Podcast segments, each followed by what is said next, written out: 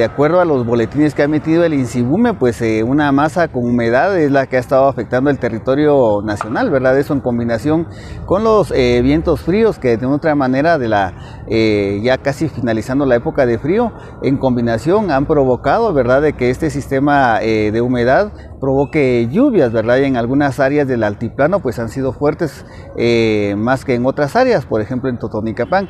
Sin embargo, en este sentido nosotros queremos hacer el llamado a la población en general, general como lo hemos recomendado anteriormente, ¿verdad? El cambio climático eh, se hace presente, ¿verdad? Con esta combinación que tenemos de la temporada, ¿verdad? Para que puedan tomar eh, las precauciones del caso y salir abrigados de forma adecuada para el frío, pero también para el tema de las lluvias.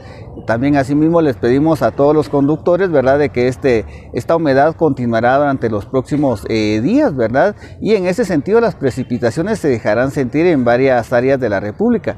Y pues les pedimos de que la velocidad para poder evitar inconvenientes, revisen todo su sistema de frenos, el sistema eléctrico, pues una revisión general a los vehículos nunca, nunca está de más, ¿verdad? De forma preventiva, esto para evitar accidentes y también respetar este, la velocidad que se ha recomendado y que está señalizada en varias áreas, sobre todo en las áreas eh, urbanas para evitar incidentes en este, durante esta época y la combinación que tenemos entre frío y humedad. Informa Wilber Coyoy, Emisoras Unidas Quetzaltenango, primera en noticias, primera en deportes.